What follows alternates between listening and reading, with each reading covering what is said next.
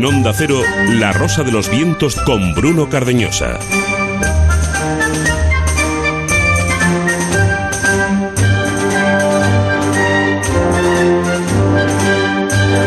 Ya sabéis, estamos en La Rosa de los Vientos. Hoy vamos a estar hasta las cuatro y media, algo más eh, todavía de la madrugada. Nos queda mucha zona cero por delante, mucha Rosa de los Vientos. Ahora tenemos eh, tertulia zona cero con Mado Martínez, eh, con Josep Guijarro, con Jajo Sánchez Toro.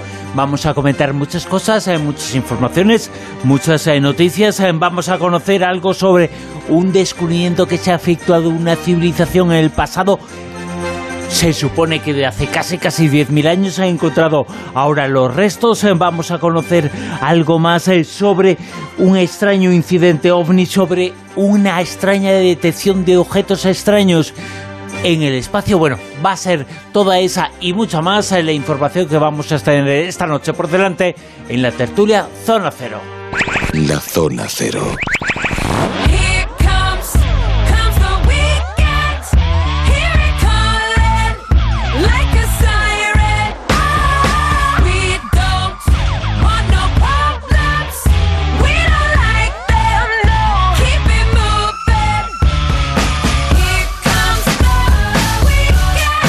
Tertulia Zona Cero con Mado Martínez, eh, con Juan José Chezoro y con Giuseppe Guijarro.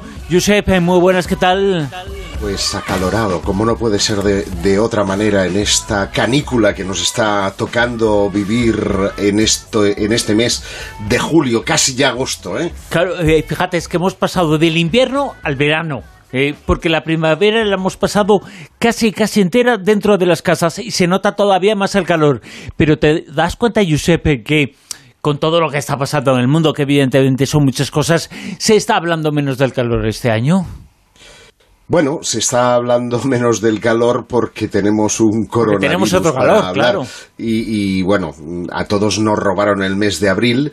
Es verdad que el de este mayo y el de junio. ha hecho una primavera digamos, eh, normal, como, como le toca al tiempo, y eso me lleva a la reflexión de que cuando el ser humano deja de estar en sus ciudades, deja de estar contaminando el mundo, parece que con muy poquitas cosas, porque han sido apenas dos meses, ¿no? Eh, el mundo empieza a girar en su órbita normal. Y eso nos debería llevar a reflexionar eh, a todos, ¿eh? y cada uno de nosotros, cada cosa que hacemos que afecta al medio ambiente, de qué modo podemos nosotros ayudar a que, a que eso eh, vuelva a ser igual de estable, ¿no? Pues tertulia Zona Cero también con Mado Martínez. Eh, Mado, muy buenas, ¿qué tal? Buenas noches. Con Juanjo Sánchez Oro. Juanjo, ¿qué tal? Buenas. Hola, muy bien. Pues yo aquí bastante fresquito, la verdad, ¿eh? Pero ¿Ah, bueno. Sí? Claro, aquí ha llovido es que tú estás eh, por tierras, eh, bueno, pues eh, por tierras más fresquitas, ¿no? Bueno, más fresquitas en invierno, ¿eh? Pero en verano también pega, ¿eh? Hablamos de Guadalajara. Claro, hoy pero ya ha refrescado, ha llovido, ha estado, ha estado bien el día, ha estado agradable. Oye, antes de nada quiero que Josep eh, nos comente un descubrimiento, un hallazgo que se ha producido, lo he comentado antes, eh, pero es que es eh, fascinante. A mí me parece muy llamativo. Se supone que el ser humano llegó hace unos 10.000 años, aunque se han producido tantos hallazgos que demuestran que fue antes, pero que llegó hace unos 10.000 años a América y que las primeras civilizaciones son de hace mil mil, y pico años, pero lo que se ha encontrado ahora en el Yucatán, nos situamos en México, lo que se ha encontrado en la península del Yucatán nos sitúa Giuseppe Jarro en la necesidad de volver a escribir la historia una vez más. Una vez más, efectivamente. Eh, tú hacías mención precisamente a esa fecha de 12, 13 mil años, eh, que coincide precisamente con el hallazgo en una cueva de los restos de una joven que fue bautizada como Naya, de la cual nos hemos ocupado en más de una ocasión aquí en La Rosa de los Vientos, por, por, tratar de escribir la historia, ¿no? O de reescribir la historia. Pues bien, ahora eh, unos investigadores, unos exploradores del Centro Investigador del Sistema Acuífero de Quintana Roo, eh, vuelven, vuelven a escribir la historia. Y todo esto comenzó en 2017, cuando estos exploradores se adentraron en una parte inexplorada de, de las cuevas que están ahí en Quintana Roo, que ojo, no son las que utilizan los eh, turistas eh, en sus excursiones para eh, ver los cenotes por debajo. No, no, estamos hablando de unas cuevas de una complejidad extraordinaria, con más de 374 kilómetros de longitud y que está considerada la cueva submarina más grande del mundo. Pues estos exploradores, que llevan años cartografiando cientos de kilómetros de este mundo subterráneo, encontraron, insisto, en 2017 eh, la evidencia de que no eran los primeros humanos que habían entrado en esas eh, cuevas. Cierto es que muchas de, estas cuevas, de estos cenotes, de este eh, paraíso kárstico en, la antigüedad, podían haber, estado en superficie. No es el caso de esta, o, posiblemente sí es el caso de esta cueva, o de una parte de esta cueva, que tan buen punto eh, vieron lo que vieron y ahora os lo cuento, eh, comunicaron al Instituto Nacional de Antropología e Historia de México el hallazgo y durante más de 100 inmersiones y 600 horas de trabajo, dos investigadores, Michem y Devos, han, junto, junto a otros eh, expertos en espeleología submarina, etcétera, han recogido muestras y tomado más de 20.000 fotografías, escaneado en 3D la cueva y tomado eh, imágenes en 360 grados para que, ay, perdón, para que los... ¿Qué has descorchado? No, no, es que le he dado un golpe al, micrófono sin querer. Y es que parecía que habías descorchado algo. No, no, no, para nada. Bueno, el caso es que han publicado los resultados en la revista eh, Science Advance y, consideran que es un hito importantísimo en la prehistoria del continente porque se trata de los restos prácticamente inmaculados de lo que eh, sería una mina de ocre de hace 8.000 años atrás, es decir, antes de que los mayas estuvieran en la región. Eh, el polvo ocre era utilizado para muchas cosas en la antigüedad, ¿no? Em, para pintar, mm, como, como mm, cuestión, eh, digamos, funeraria, eh, en fin, tenía muchísimos usos, era un recurso valioso para el que merecía la pena arriesgar el pellejo y adentrarse kilómetros y kilómetros en las cuevas, que, que ya conocían el fuego porque se sabe, se ha encontrado, no solo las, eh, los mojones que iban dejando para orientarse, eh, cuando digo mojones no lo digo, eh, lo digo en el sentido literal del término, es decir, piedras que servían... Mojones, no mojitos.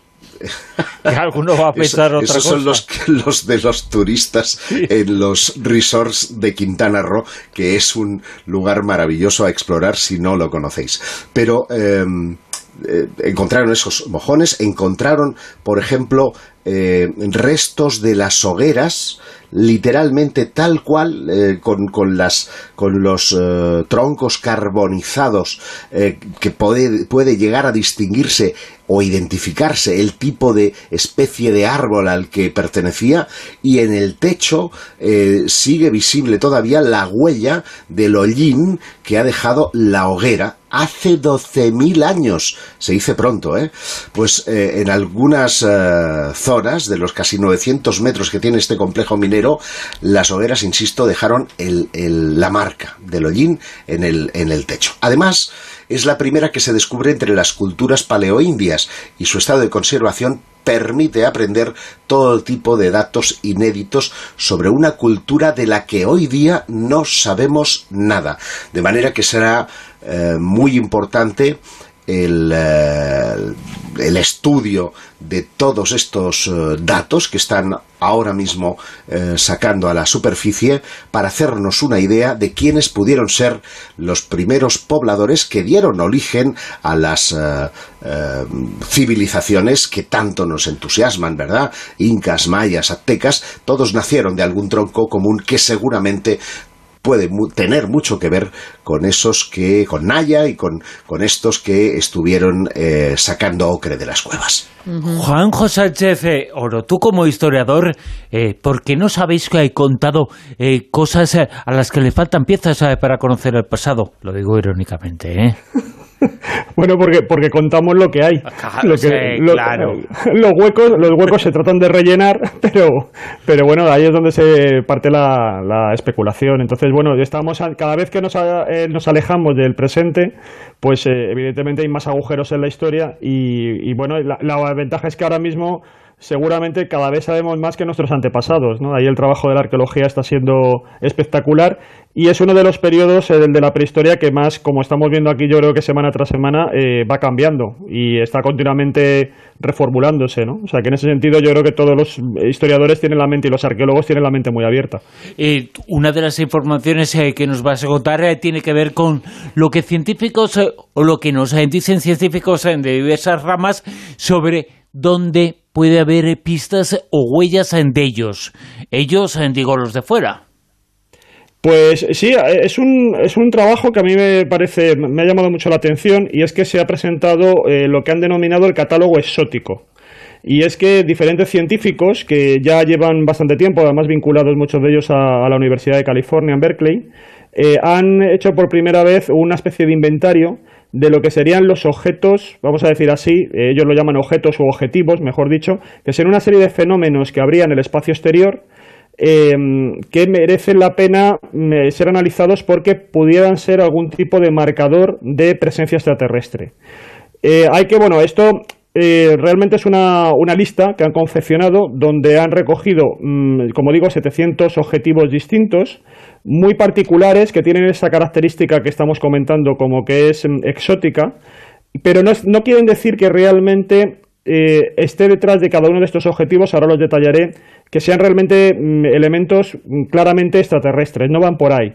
Lo único que quieren hacer es también ampliar la mente, estábamos comentándolo un poco antes, la mente de las personas que ahora mismo se están dedicando a hacer este tipo de estudios, fundamentalmente pues la larga tradición de estudios que lleva hecha el SETI, que es este organismo internacional que durante ya unas cuantas décadas mm, trata de localizar algún tipo de vida alienígena más allá de nuestro planeta.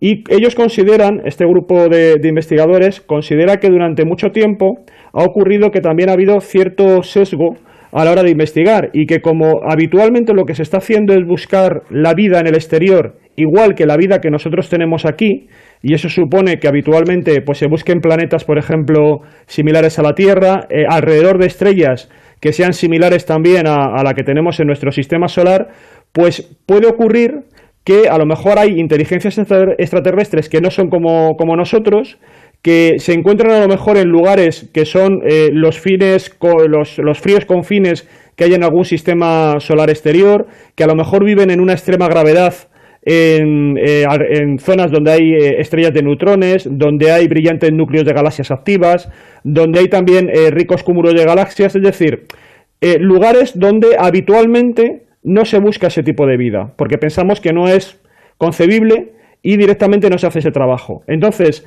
esta lista que, que han elaborado lo que pretende es, como digo, llamar la atención para cambiar un poco ciertos hábitos de búsqueda de vida extraterrestre. Eh, y parten además de una serie de experiencias ya pasadas que demuestran que, claro, uno en, buena medida encuentra lo que busca. Y ellos hablan, por ejemplo, que durante mucho tiempo eh, ya existía la tecnología y el conocimiento, la capacidad para haber, por ejemplo, localizado determinados exoplanetas que solamente se descubrieron en la década de 1990.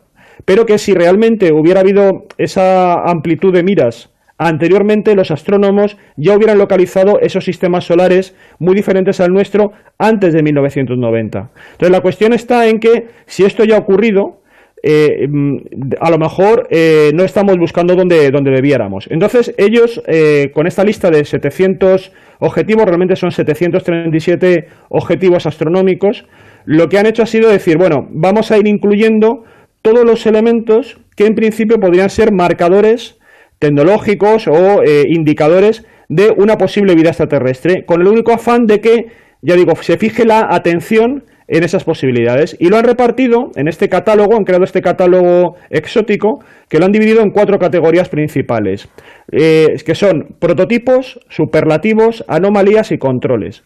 Los prototipos serían cosas que en principio estamos bastante familiarizados con ellas y que pensamos que son susceptibles de, que puedan contener algún tipo de, vida y también de vida inteligente. Y ahí estarían, bueno, pues un poco los sospechosos, digamos, o los elementos que, con los que estamos muy familiarizados eh, en, muchos aspectos. Pues por supuesto los planetas, luego también ellos hablan de, las galaxias, cúmulos estelares, estrellas de neutrones, agujeros negros. Bueno, como digo, son elementos que ya están muy, muy reconocidos en la astronomía convencional y simple, por eso lo llaman un poco como prototipos. Luego tienen ya eh, otra categoría que serían los superlativos.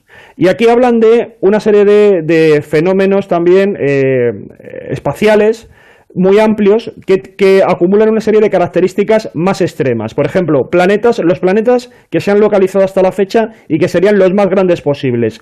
Las estrellas también más calientes posibles. Los púlsares que giran más rápido, ¿no? Estos eh, serían, por lo tanto, como digo, estos fenómenos superlativos que estarían en el espacio exterior. Ahora, luego ya incluyen otra lista que serían lo que denominan anomalías. Y aquí ya serían objetos que no entendemos completamente. Y aquí, bueno, algunos los hemos ido viendo también en, La Rosa, ¿no? Hemos estado, por ejemplo, por la estrella Tabi, de la que hemos hablado en algunas ocasiones, que tiene un fenómeno, un comportamiento muy extraño de, oscurecimiento.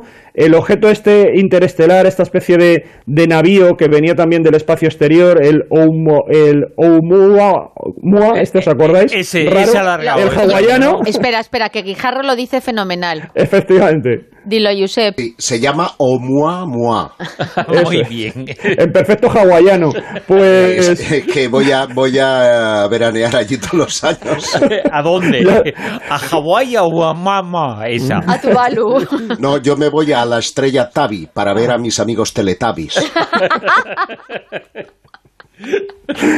Pues, pues bueno, lo que, digo entonces, estos serían anomalías y entonces entienden que, bueno, no, como digo, no están diciendo que sean cosas extraterrestres, sino que vayamos, que, se les dé como una entidad eh, de un poco cuál es el estado de conocimiento que tenemos hacia este tipo de, objetos o de fenómenos, ¿no? Bueno, pues estos dos serían perfectamente, entrarían dentro de, este, de estas categorías. Y luego ya tienen eh, también otro, bueno, por ejemplo, hay un objeto que mencionan y sobre el que especulan, pero yo digo simplemente es un ejercicio de, libertad mental, ¿no? De, un poco de juego mental, que es, por ejemplo, uno, un objeto, una anomalía que llaman eh, NGC 247, que es una galaxia espiral, eh, pues que es relativamente cercana y que parece tener una especie como de agujero en un lado del disco de esta galaxia, donde hay una densidad de estrellas bastante inferior al resto de la galaxia. Entonces ahí hay, cuando tú ves la fotografía de esa galaxia, de pronto ves que en un lado hay como una zona de oscurecimiento donde hay mayor, menor presencia de estrellas,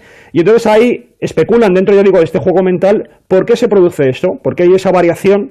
Y ellos dicen, bueno, oye, y si hay ahí una serie de alienígenas avanzados que lo que han hecho ha sido, eh, a partir de la famosa teoría que también hemos comentado en varias ocasiones, de las esferas de Dyson, que son esas esferas que pretenderían recubrir de manera artificial, es decir, una, una supercivilización que es capaz de aprovechar al máximo la energía que irradia una estrella y lo que hace es colocar una serie de paneles alrededor de esa estrella para captar la mayor parte de la energía que irradia la estrella en, en, las proximidades. Claro, colocar esos paneles alrededor de la estrella supone que desde fuera vemos que, que esa estrella está como apagada, ¿no? Entonces ellos dicen, oye, a lo mejor en este rincón de esta galaxia donde vemos menos presencia de estrella, las estrellas están ahí, pero están cubiertas por estas esferas de Dyson y hay una, una supercivilización que está sacando el máximo rendimiento de estos, de estos astros.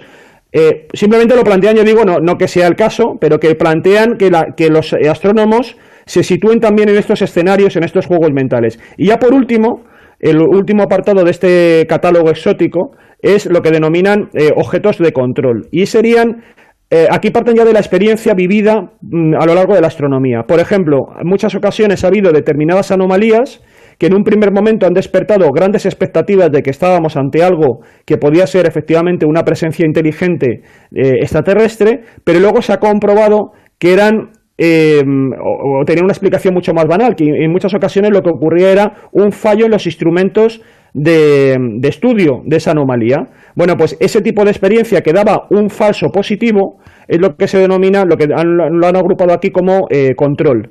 Y sirve para que también, bueno, pues tener determinadas precauciones a la hora de, de, poder iniciar ese tipo de, investigaciones. Entonces, la lectura final de todo este catálogo es para aquellos que realmente sean creyentes en la posibilidad de que haya alienígenas eh, inteligentes por ahí, pues un, un material como muy sugerente, incluso muchos de estos eh, investigadores cuando iban recopilando, iban compilando esta lista, se empezaban a encontrar como anomalías, como entraban un poco en el juego y, decían, bueno, yo es que esto ni siquiera lo estudié en la carrera o me enteré de ello en el doctorado o justamente lo acabo de descubrir ahora y estaba ahí. Bueno, pues lo metemos en este catálogo exótico, ¿no?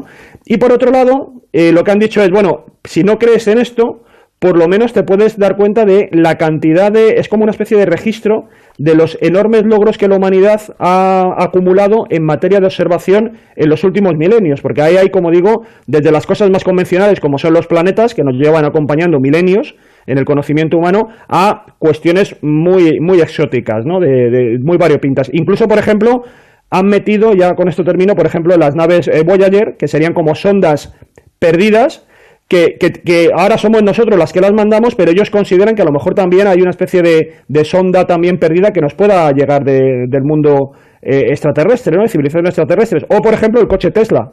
También lo han metido aquí como un catálogo de objetos exóticos que están flotando por el espacio. Esto lo sabemos, lo reconocemos nosotros.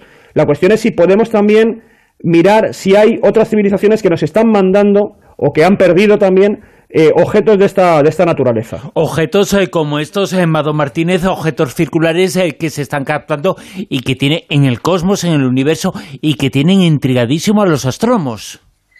Sí, porque a quienes creían que ya conocíamos todos los tipos de objetos que existen en el universo, pues les va a sorprender mucho esta noticia, porque un grupo de astrónomos acaba de descubrir cuatro objetos desconocidos.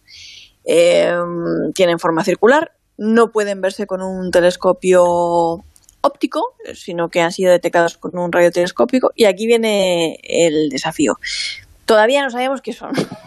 o sea, no sabemos qué son. Son unos, eh, unos astrónomos australianos los que, los que los han descubierto de la Universidad de, Western Sydney y eh, pues en concreto han explicado en su estudio que presentan una forma así como circular, como hemos dicho, pero con bordes iluminados y que no, atención, no se corresponden con ningún tipo de objeto conocido hasta ahora. Claro, como, como nunca habíamos visto nada igual, nunca se había observado nada igual en astronomía, pues lo que pasa que estos investigadores que estaban utilizando el radiotelescopio del Australian Square Kilometer, Array Pathfinder en ASCAP, son sus siglas, ASCAP, eh, bueno, pues en un momento que, pensaron, pues que, que se les había estropeado el, el, artilugio, vamos, que había un error técnico, que, que, había una, una, avería y que, el aparato se había escarrado un poco, ¿no?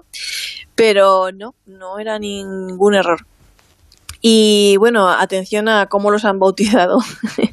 en inglés eh, los han apodado, eh, la versión corta, la abreviatura es ORC, ¿no? Abreviatura de Odd Radio que ah, significa nada más y nada menos que, sí.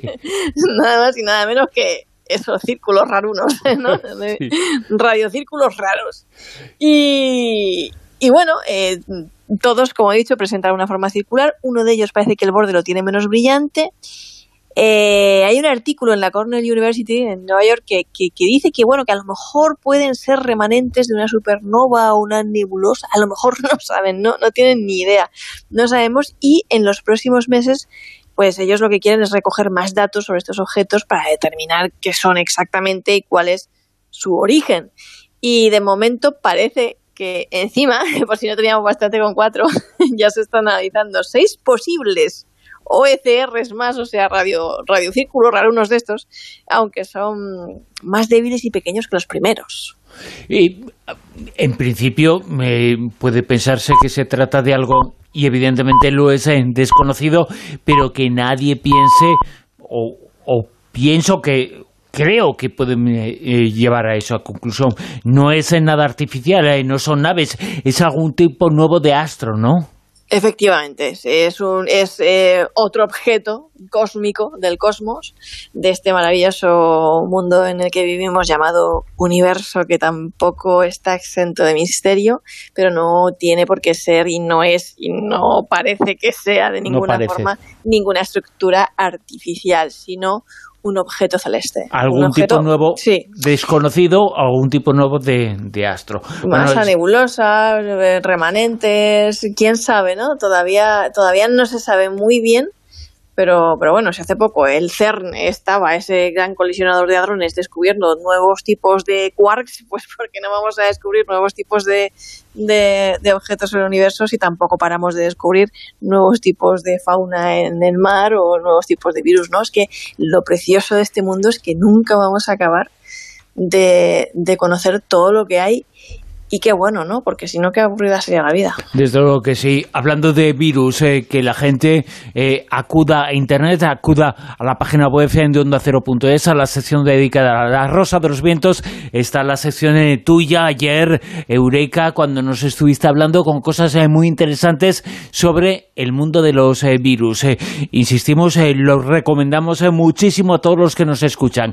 En esta tertulia Zona Cero hemos comenzado hablando, este primer bloque hemos eh, comenzado hablando de una serie de descubrimientos que nos hacen pensar en otra antigua civilización en la zona de Yucatán. Eh, Luego hemos hablado de diversos descubrimientos que se han producido y que se están produciendo observaciones extrañas en el cosmos y volvemos a hablar del pasado, volvemos a hablar de civilizaciones antiguas, de datos eh, que nos hacen pensar en la existencia de contactos desconocidos entre eh, americanos y polisénicos, ¿no? Polisémicos. Sí, por los polinesios. Polinésicos. Los polinesios. Esto- Parece sem- esto yo. Pues eso, semántico. de la Polinesia. Nueva civilización de estas que inventa Bruno, ¿no?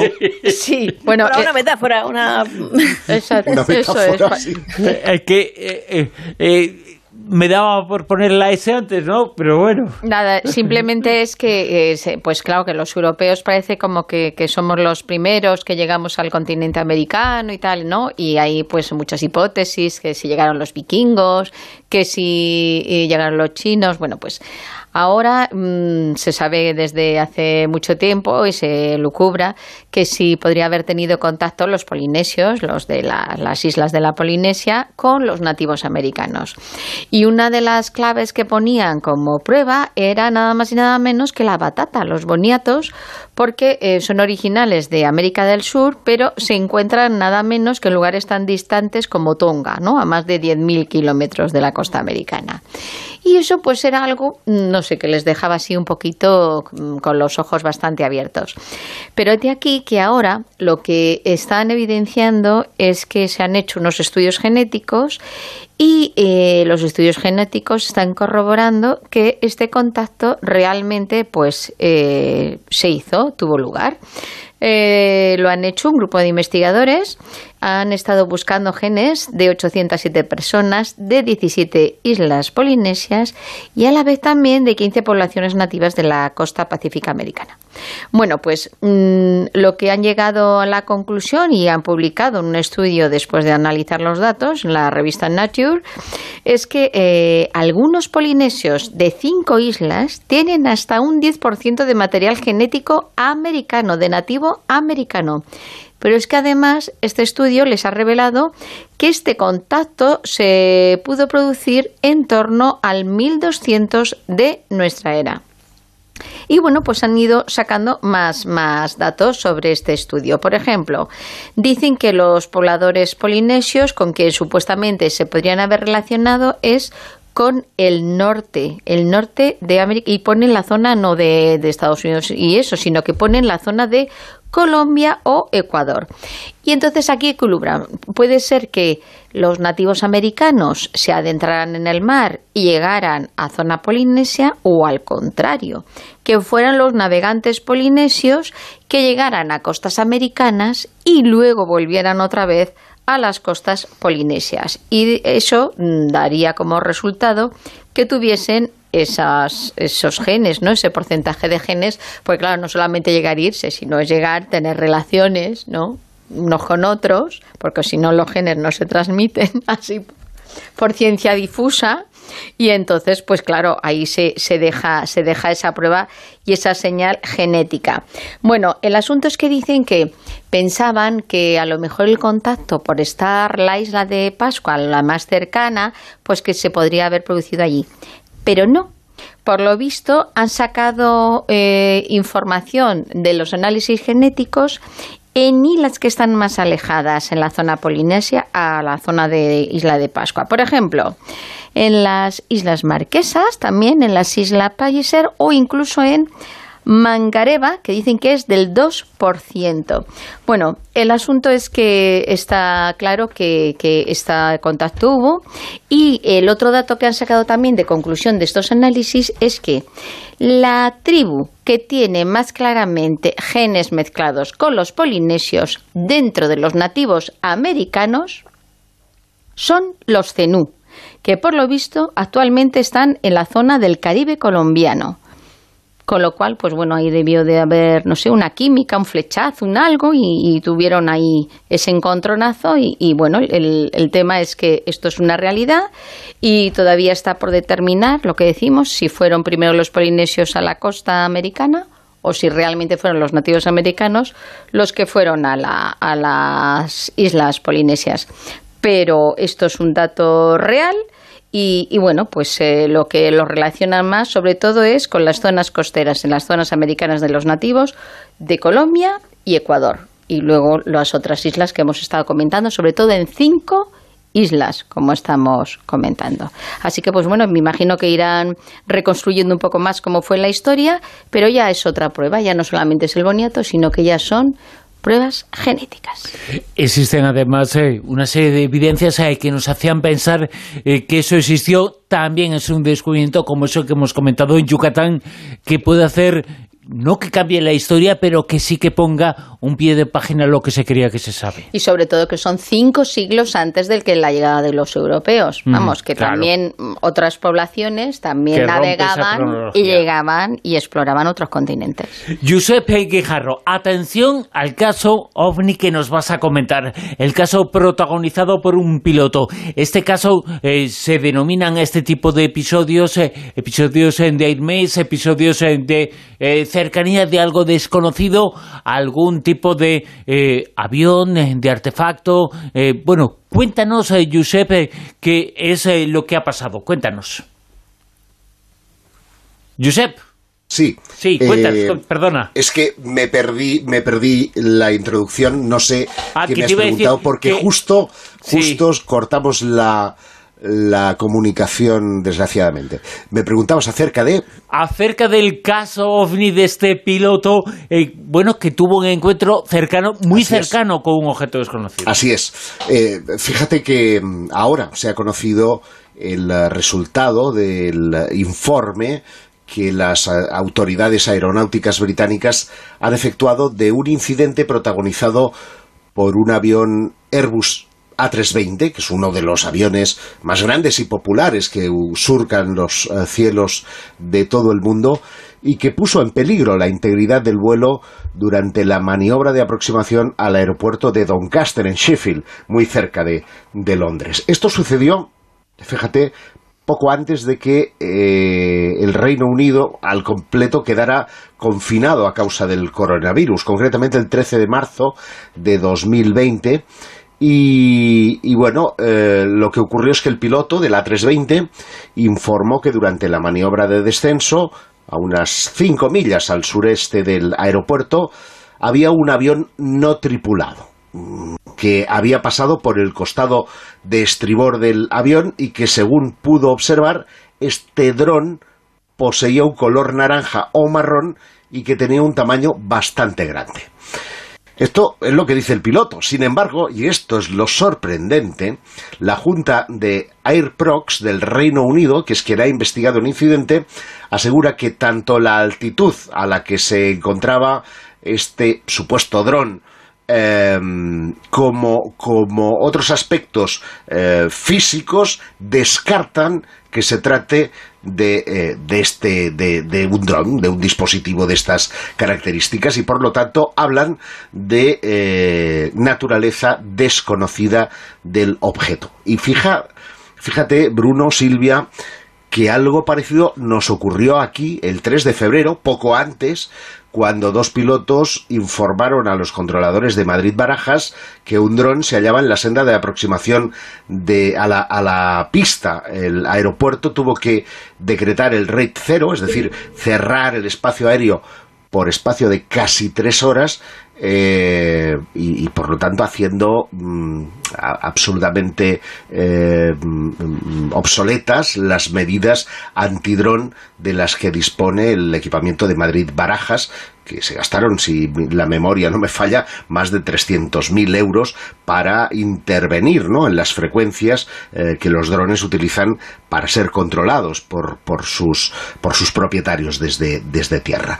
Mm, yo recuerdo un recorte del eh, diario El Mundo en el que mm, titulaba a tres columnas Sin pruebas del dron que obligó a cerrar barajas. El piloto que, eh, que alertó de algo brillante duda ahora que viera el aparato. Y es que es muy sencillo. Los, los eh, pilotos de, de avión no que no creen en extraterrestres, como es lógico, eh, o, no sé si es lógico o no es lógico, pero bueno, mayoritariamente no creen en que los ovnis sean naves extraterrestres, pues ven un objeto volando y como no pueden identificarlo eh, con nada mm, que ellos, eh, digamos, tengan en su, en su retina, que, algo que pueda ser lógico y racional, pues lo atribuyen a un dron. ¿Qué va a ser si no? Pues, eh, pues un dron. Lo que pasa es que hay drones que no llegan a las alturas de 6.000 pies, eh, eh, donde empiezan las sendas de aproximación de los aviones. Hay drones cuya, cuya forma o, están estáticos durante más de 40 minutos, como ha sucedido hace escasamente 15 días en, eh, en, Argentina, eh, en, la cabecera de pista número 27 del aeropuerto eh, de Neuquén, cuando un avión que estaba haciendo una instrucción nocturna se aproximaba y le ocurrió exactamente lo mismo. No son drones, sin embargo, pasan a, las, a, las, informaciones de los periódicos, de las radios y a veces de la televisión como drones eh, porque no se pueden eh, identificar con otra cosa. Yo creo que los ufólogos, eh, esto no nos hubiera pasado en, nuestra época buena, ¿eh, Bruno?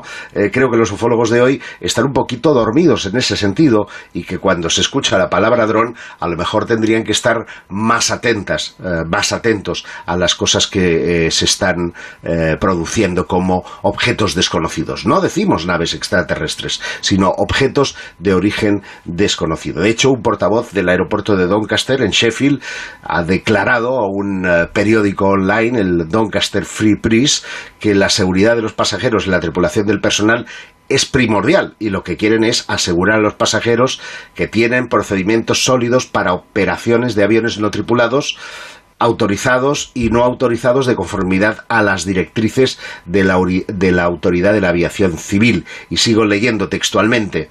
Eh, los usuarios de drones que deberían de estar familiarizados con las directrices de la Autoridad de Aviación Civil y las órdenes de navegación aérea para que operen sus drones de manera responsable en lugares sensibles. Es mucho más fácil hacer este comunicado que no decirle al mundo que algo extraño ha sobrevolado la cabecera de un aeropuerto sin poder ser, en este caso, eh, identificado ni, ni, ni, sacado del espacio aéreo cuando estaba mm, realmente poniendo en peligro eh, las maniobras de aterrizaje de los aviones de ese eh, día de marzo de 2020.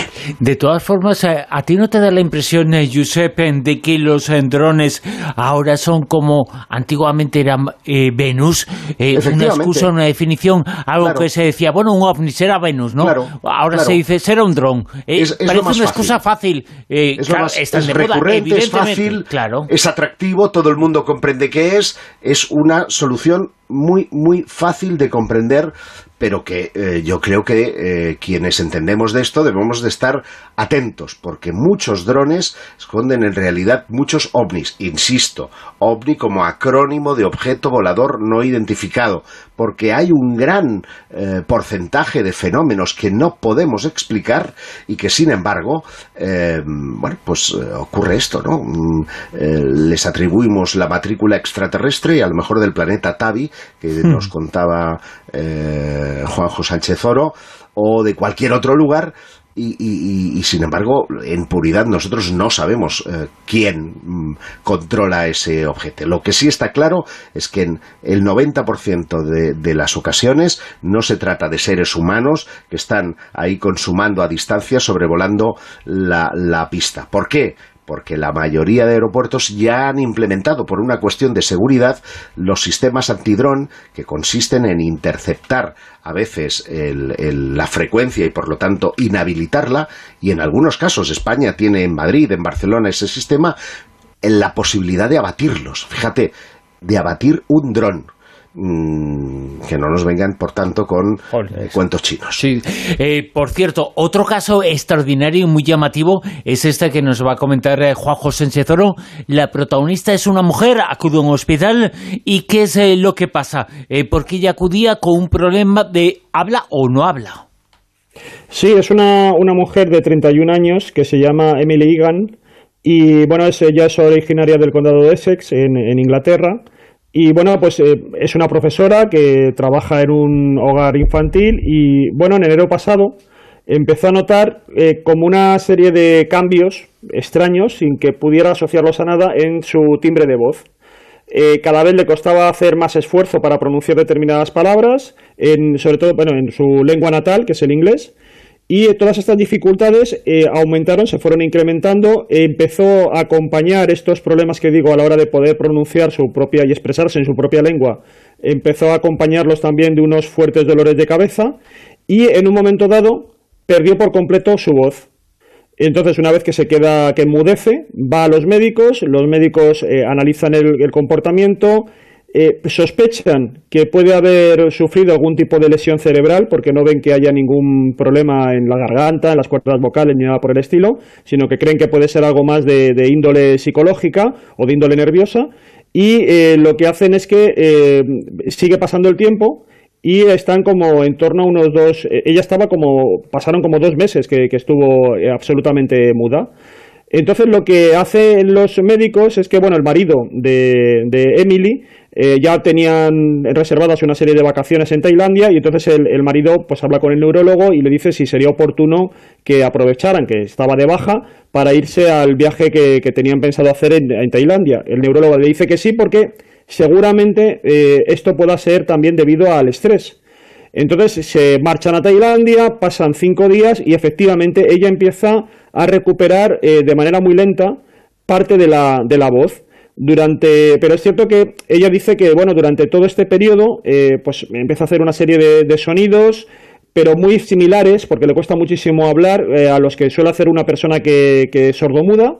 Eh, se manejaba en ese momento ya con un lenguaje de, señas muy básico, incluso había tenido ya que utilizar y bajarse una aplicación para su teléfono móvil, de estas que lo que hace es que tú escribes un texto y lo que hace tiene una, una voz, que lo que hace es que reproduce ese texto y veis con el sistema con el que ella se estaba comunicando. Pero bueno, como digo, poco a poco empieza a volver a hablar y aquí que cuando empieza a hablar resulta que mm, habla en inglés, no es que hable en ningún idioma extraño, pero ese inglés suena con acento o bien polaco, o bien francés, o bien italiano, y si está muy estresada, suena con un acento ruso. Cuando ella está muy agotada, muy, muy exhausta, por lo que sea, incluso vuelve a enmudecer, se vuelve a quedar sin habla. O sea que el acento parece que va cambiando con respecto a su estado de ánimo, de ánimo y además ha perdido, digamos, el acento inglés, que es el propio, el suyo, el natural, el materno, que ha tenido toda la vida. Entonces, eh, claro, esto es un, un síndrome muy, muy extraño que además le está produciendo muchos problemas porque ya no solamente la idea de que cambia el acento, sino que ella sí que se da cuenta de que no parece como que piense o hable de la misma manera como lo hacía antes y sobre todo también a la hora de construir las oraciones tiene mayor dificultad, pero incluso socialmente esto le ha traído consecuencias muy negativas porque ya ha sufrido también algunos determinados insultos. Cuando, por ejemplo, ella comenta que fue al, supermercado, pensaban, tuvo ahí una especie de incidente con otro cliente del supermercado, que, bueno, en, ese, en, ese, en esa discusión la tomó por extranjera, y, eh, y, la llegó a decir que, claro, que por culpa de estos extranjeros es por lo que tenían el coronavirus. O sea que, claro, tuvo ahí un, elemento un poco, bueno, no, y sin un poco, eh, absolutamente xenófobo, que se encontró justamente por, por esto, ¿no? Entonces, eh, como digo, claro, todo este es el panorama en el que se ha encontrado y, claro, eh, ¿a qué responde? Pues eh, esto tiene un nombre que es el síndrome del acento extranjero. Hay muy pocos casos en el mundo, en torno a unos 100 em, casos que se han diagnosticado, y no está nada claro también por qué, por qué ocurre, porque parece que, aunque se manifiesta de esta manera, es decir, las personas no es que hablen otra lengua, no estamos hablando aquí como hemos hablado en muchas ocasiones, ¿no? de, los poseídos, no es xenoglosia, simplemente es el acento lo que cambia. Y claro, eh, es muy interesante porque aquí puede haber un problema y es que no es que incorpore la persona, digamos, un acento distinto, sino que a lo mejor las personas que lo escuchan, incluso ella misma cuando se escucha, asocia un cambio de pronunciación a un posible acento. Y voy a un poco a explicar por lo que he ido yo encontrando como, como posible explicación. Resulta que en la mayoría de los casos que se han estudiado, eh, parece que, como digo, está asociado a un tipo de lesión eh, cerebral o de mm, eh, fallo en el sistema nervioso que se traslada a la hora de, gestionar, digamos, el lenguaje y de pronunciar correctamente. Entonces, muchas de estas personas empiezan a tener dificultades al pronunciar determinadas letras. Y cuando tienen, o determinados fonemas, los empiezan, se dan cuenta que no son capaces de pronunciarlo tan bien como antes, con la misma naturalidad que antes. Entonces, ¿cómo consiguen pronunciar esos problemas, esa, esas dificultades, cómo la tratan de superar? Cambiando, eh, el acento. Y al cambiarlo, eh, también para mantener un poco armonizarlo con el resto del lenguaje que ellos tienen, también extienden ese cambio de acento al resto de las expresiones. Entonces, te puede sonar como ruso, te puede sonar como... Pero incluso hay casos muy curiosos. Por ejemplo, gente que a lo mejor empieza a hablar con el acento de Boston, ¿no? Eh, cosas como, eh, imagino que aquí en casos españoles, pues imaginaos el acento, no sé, andaluz, o el acento de Madrid, o el acento, exactamente, pero no sería porque la gente lo incorpore, eh, y a lo mejor nunca han estado allí, o casi nunca lo han escuchado, sino que al tratar de superar un problema de pronunciación con un determinado fonema, adoptan ese acento como un recurso para salir adelante, para superar esa como dificultad. Una estrategia sí, es una manera, y entonces eh, normalizan extendiéndolo al resto de las palabras, claro, pero lo, lo, normalizan extendiéndolo al resto de las palabras para que todo suene como más armónico. Y es ahí cuando surge la sensación en el que escucha de que esta persona está hablando, pues ya digo, en andaluz, en gallego, en catalán, en madrileño, no lo que sea, ¿no? Entonces es, es curioso el, el fenómeno, ¿no? Porque no estamos hablando de, como en otros casos, ¿no? que hemos hablado esto de xenoglosia, de, de, de don de lengua, ¿no? De, de, otra, de otra naturaleza. ¿no? Pero bueno, un caso más que se incorpora reciente en lo que es un síndrome que es este del acento extraño o extranjero, que parece que, bueno, hay cierta literatura al respecto y que, como digo, parece que tiene causas como muy, muy variadas, aunque se manifiesta de la misma manera. Mado Martínez, eh, ¿qué es o quién es? Eh, ¿Qué es esto del huerco? El huercu, pues es un mito asturiano, no tan mito, porque parece ser que hay, bueno, eh, muchísimos testimonios. Oye, por cierto, hablando de, Asturias, antes de seguir, eh, dentro de muy poquitas horas vas a Vilés a un encuentro importante de escritores, ¿no? Sí, yo lo iba a contar también ah. a propósito de Asturias y a propósito del Huercu, que es una cosa muy chula. Ahora cuando os cuente lo que es veréis. Pero voy a estar del 14 al 19 esta semana. Voy a estar en Asturias. Vamos a estar en el Festival Celsius, que es el festival de literatura fantástica más importante del país. Tiene repercusión internacional, aunque lamentablemente este año por temas del coronavirus muchos autores extranjeros, alguno que otro no va a poder venir, pero aún así va a haber muchos y bueno, de los nacionales vamos a estar pues Javier Sierra, Elia Barceló, Espido Freire, Fernando Marías, José Carlos Zomosta y yo pues voy a estar ahí pues súper feliz y contenta de estar con todos los compañeros, con todos los escritores, con todos los lectores, con un montón de actividades porque el Celsius es una cosa non-stop, o sea, desde que amanece uno de los encuentros más importantes del mundo. ¿eh? sí, desde que me amanece hasta que anochece son actividades a full todo el rato, que si taller de grima, que si eh, mesa redonda sobre tal, que si presentaciones de libros, que si encuentros con autores, de todo. Y lo mejor de todo es que es gratuito. Todo el mundo puede ir. Sí, todo el mundo puede venir, dura cinco días, pero vamos, que no para. Es un revulsivo para la ciudad impresionante y, va muchísima gente y, y, lo pasamos ahí, vamos a pasarlo genial. Yo, mi, mi presentación va a ser el día 15 eh, a, las 5 de la tarde. Si estuviera aquí en Alicante diría con toda la canina, pero en Asturias voy a decir con todo el fresquito bueno. bueno, bueno, no sé yo. ¿eh? pero bueno, que la verdad es que como pasamos allí el día todos y, es como una especie de, encuentro de, hermandad, pues eso, entre los creadores, los, bueno, pues eh, imagínate, la traductora de Juego de Tronos, Ian Stevenson, tanta gente del mundo de la literatura fantástica, el género de, fantasía, terror, ciencia ficción. Qué chulo. Y todas esas cosas que sí, espero que asturianos, venid, y todos los que, los que queráis dar una vuelta por allí. Porque ahí en Celsius, en Avilés, esta semana está nuestro Amado Martínez. Mado, eh, muy rápidamente, cuéntanos algo sobre ese ser mitológico de allí, de, Asturias, eh, el huerco. Sí, el, el huerco es como, como que no tiene forma definida, a veces sí, a veces no, pero eh, que cuando alguien va a fallecer adopta eh, el aspecto de esa persona, ¿vale? Que va a fallecer o que ha fallecido recientemente. Es como un doppelganger, un otro yo, un doble extraño.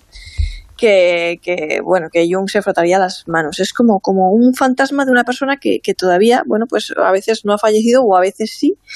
Y eh, si no ha fallecido y se presenta ante otra persona viva, que tú de todas maneras dices, pero ¿cómo puedo ver a esta persona o la puedo estar viendo aquí si resulta que mi hermana dice que está en su casa, ¿no? Bueno, pues es como un anuncio de muerte. Significa que esa, que esa persona que tú has visto va a fallecer, o por lo menos los asturianos lo interpretan así dentro de sus augurios de muerte, en un periodo de no más de, de, tres años. Lo curioso, voy a contar Es como una versión asturiana de la Santa Compañía.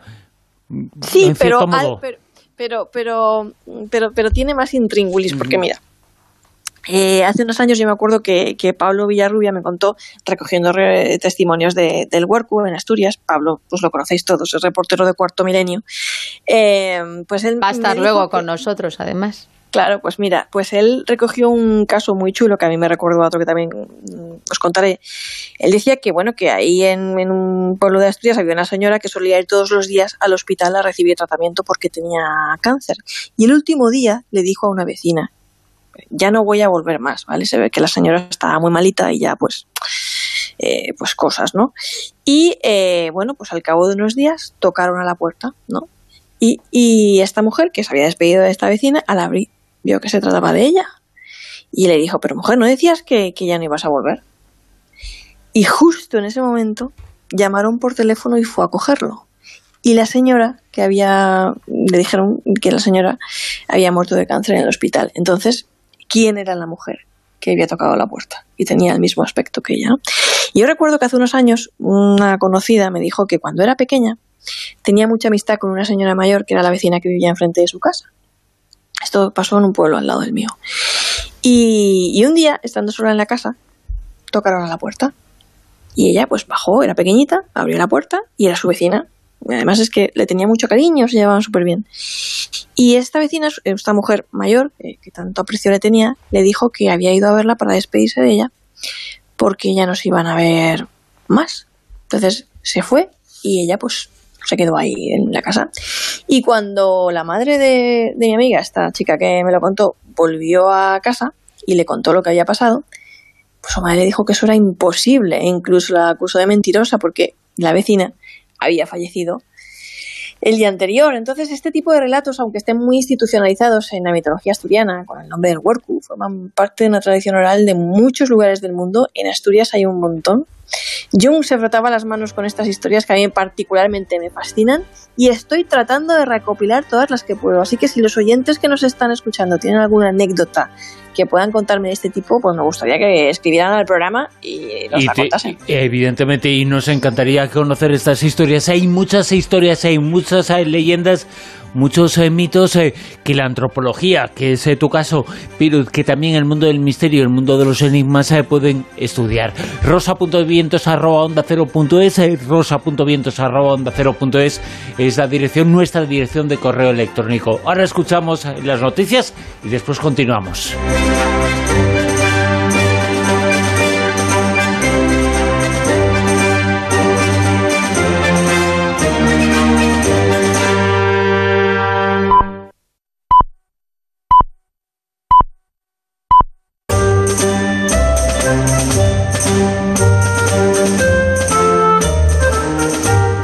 En Onda Cero, La Rosa de los Vientos con Bruno Cardeñosa.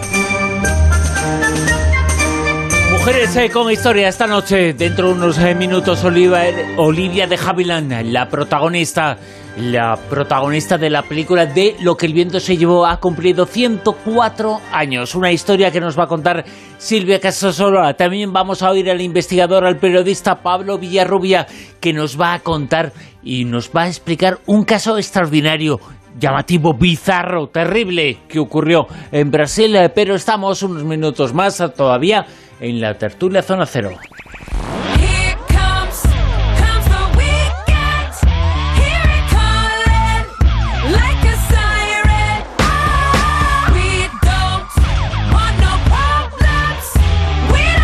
Unos minutos eh, más eh, para conocer informaciones, por ejemplo, las profecías, entre comillas, o la profecía de este historiador, Josep Guijarro.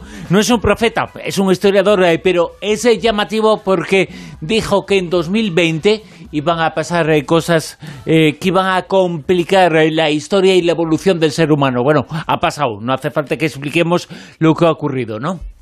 Así es, y la gracia es que lo hizo hace más de 20 años.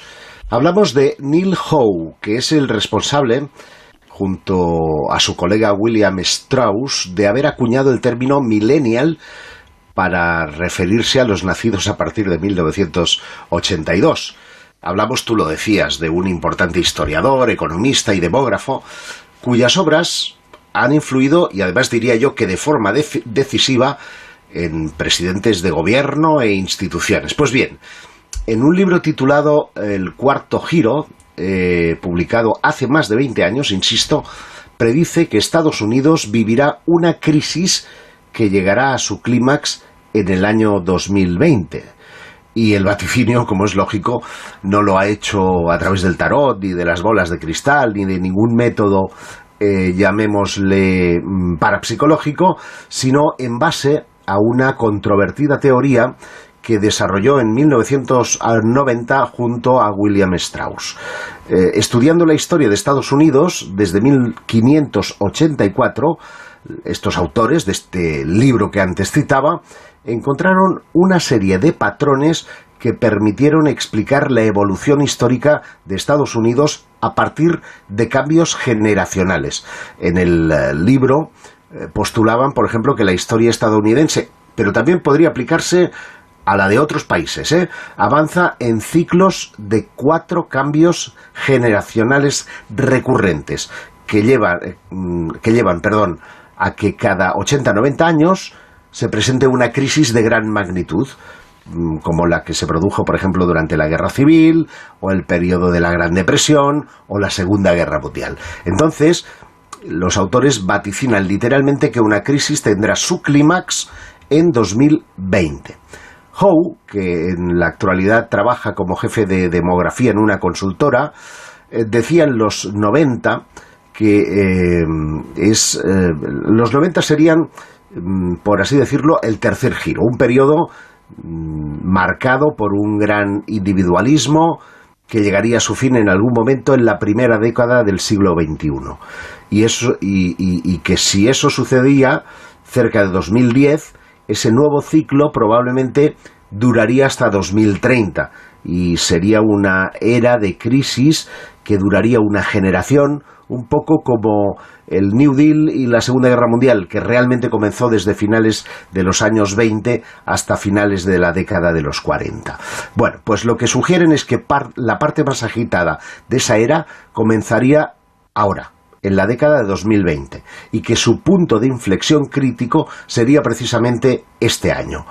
Eh, y por la forma de ver, eh, eh, digamos, esta, esta progresión o este patrón, este cuarto giro arrancó probablemente con la gran crisis mm, o la gran recesión entre 2008 y 2009, que ocurrirían grandes cambios en la actitud de las personas en Estados Unidos encaminados hacia el globalismo, la desigualdad y el populismo.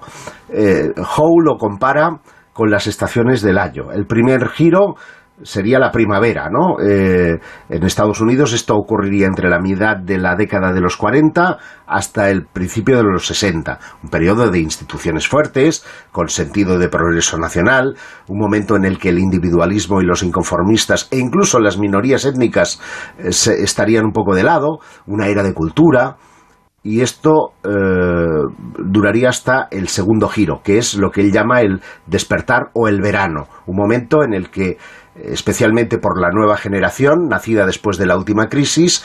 Todos quieren deshacerse de las obligaciones sociales, redescubrir la individualidad, tener su propio sentido de la pasión.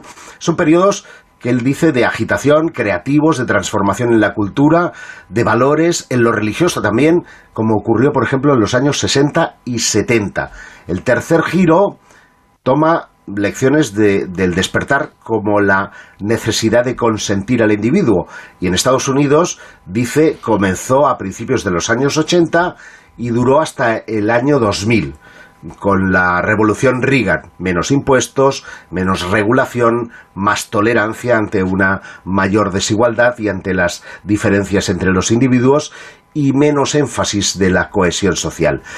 En las décadas del tercer giro, son los 80, 1920, 1850, es decir, periodos de malos modales, de cinismo, de gente que vive su vida de forma que quiere independientemente de la comunidad, mm, más egoístas, ¿no? Todos eh, orgullosos de sí mismos como individuos, pero mm, sin eh, una, llamémosle, identidad cívica. Y el cuarto giro, que es el que estamos entrando ahora, sería un periodo de crisis política y social eh, en el que hay una reinvención cívica y un renacer de la comunidad nacional. Para Howe, todas las guerras totales en Estados Unidos han ocurrido en el cuarto giro. Ojo, ¿eh? Y en cada cuarto giro ha habido una de esas confrontaciones. Y él no es que prediga que vaya a ocurrir ahora una guerra total, pero sí cree que la guerra expresa o refleja la urgencia comunitaria que típicamente se ve en, la, en estas crisis. El populismo se fortalece, la comunidad comienza a exigir mucho más a sus ciudadanos y las libertades individuales se debilitan. Este nuevo crecimiento del populismo y el autoritarismo se produce también en gran parte del mundo. Él dice en Europa, particularmente en Europa del Este, en el sur y en el este de Asia. Así pues, que pues habrá que tomar nota. Y habrá que irse pues a algunas de estas eh, galaxias que se acaban de descubrir, ¿verdad? Bueno, pues la verdad es que siempre estamos diciendo que si hay vida aparte de nuestro planeta, y es que los telescopios mm, son más definidos, la alta tecnología nos ayuda, y ahí están haciendo unos descubrimientos alucinantes. Y es que resulta que los astrónomos han penetrado en el universo profundo y han descubierto una de las estructuras más grandes, lo que han denominado el muro del Polo Sur, que contiene cientos de miles de galaxias desconocidas hasta ahora. Bueno, es un equipo internacional de cosmólogos y, bueno, pues estas estructuras estaban antes ocultas, porque eh, no teníamos la tecnología suficiente como, como, para llegar a ellos. De hecho, se ha conseguido gracias a un mapa que han hecho un poco con 3D y unos telescopios muy, muy especiales. El caso es que lo que ellos denominan el muro del Polo Sur contiene en su interior una inmensa sección rectilínea que se extiende a lo largo de 220 megaparsec, la unidad de longitud usada en astronomía. Y un megaparsec contiene un millón de parsec, que es la distancia equivalente a unos 3,26 millones de años. Bueno, el asunto es que es una región del cielo desconocida hasta ahora, oculta, que está detrás de las nubes, y, y lo que nos eh, puede deparar es algo tremendo, porque dicen que aproximadamente son 18.000 mediciones de velocidad de galaxias y lo que quieren incluso es seguir mapeando y seguir eh, descubriendo en este cartografiando, que sería la palabra más exacta, en este universo profundo. Y, bueno, pues dicen que se va a ampliar y se va a preparar un catálogo en condiciones de las galaxias que está compuesto alrededor de 30.000 galaxias con la inclusión de nuevas mediciones obtenidas por el hemisferio norte de telescopios, ya te digo, del Greenback, de Arecibo y lo que han conseguido, que es el, sistema este con el que han logrado penetrar en el universo profundo, se llama el Comics Flow 3 bueno, pues eso, ya sabéis, 18.000 mediciones de velocidad de galaxias que está dando, venga a descubrir, a descubrir, y entre las que ya teníamos conocidas, más las que no conocíamos, pues que somos muchísimos. No sabemos si estarán habitados o no, pero el universo es alucinante. Es eh, la demostración, una vez más, eh, de que no podemos eh, ni siquiera comprender, ni siquiera valorar la inmensidad de lo que tenemos delante. Dentro de esa inmensidad no somos absolutamente nada. Tiene que haber, tiene que haber por lo menos otras nada. Ya si hay alguien, pues no te quiero contar. Hasta aquí la tertulia Zona Cero de esta noche, tertulia Zona Cero, que hemos finalizado con este descubrimiento de galaxias, de muchas, de miles de, galaxias en el universo, en el cosmos. Tertulia Zona Cero también con Mado Martínez. Gracias, Mado. Buenas noches. Con Juanjo Sánchez Oro, gracias. Gracias, feliz semana. Giuseppe Guijarro, un abrazo. Un abrazo, muy buenas noches. Cuidaros.